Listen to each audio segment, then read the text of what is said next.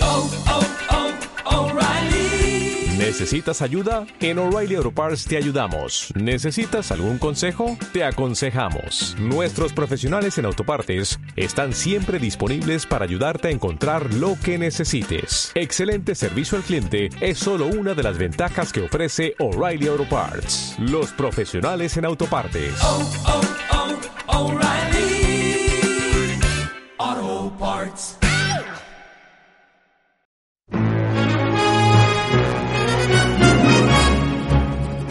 Bienvenidos a la segunda entrega del Noticiario Express. En la entrega de hoy hablaremos de la carrera solidaria el 26 al 27 de abril, los alumnos que dedicarán su- sus programas al Día del Libro y la vuelta a las clases presenciales. Bueno, ¿por dónde empezamos?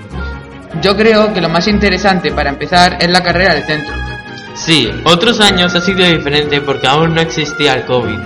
Hace dos años se ponía decoración para marcar la salida y la meta, además se hacían mercadillos hechos por los alumnos. Buah, me acuerdo cuando nosotros lo hicimos. Fue muy divertido. También ponen marcadores para saber los puestos.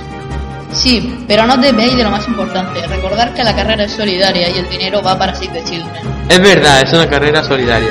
Sí, esperemos que los chicos del CEI sean solidarios. Pues ojalá que sí. Bueno, vamos a pasar a, a la sección del Día del Libro.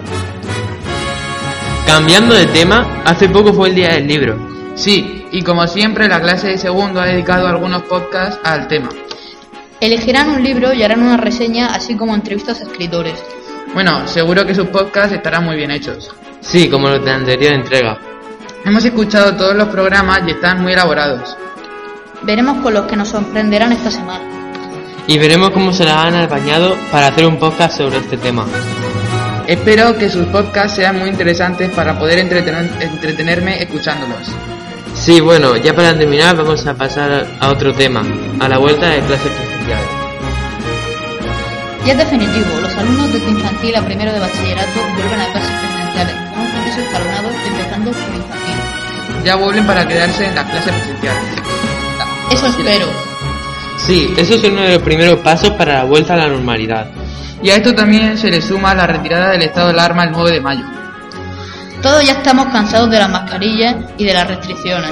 Sí, bueno, pero para lo de las mascarillas todavía queda un tiempo. Pues ya ve, por lo menos un año más. Y en cuanto a restricciones, este domingo se va al toque de alarma. Ya, pero eso no quita que tengamos que ir con cuidado. Pues bueno, esto sería todo por hoy y esperamos que os haya gustado a todos. Volveremos con una nueva entrega en el que trataremos otros temas. Hasta, la próxima.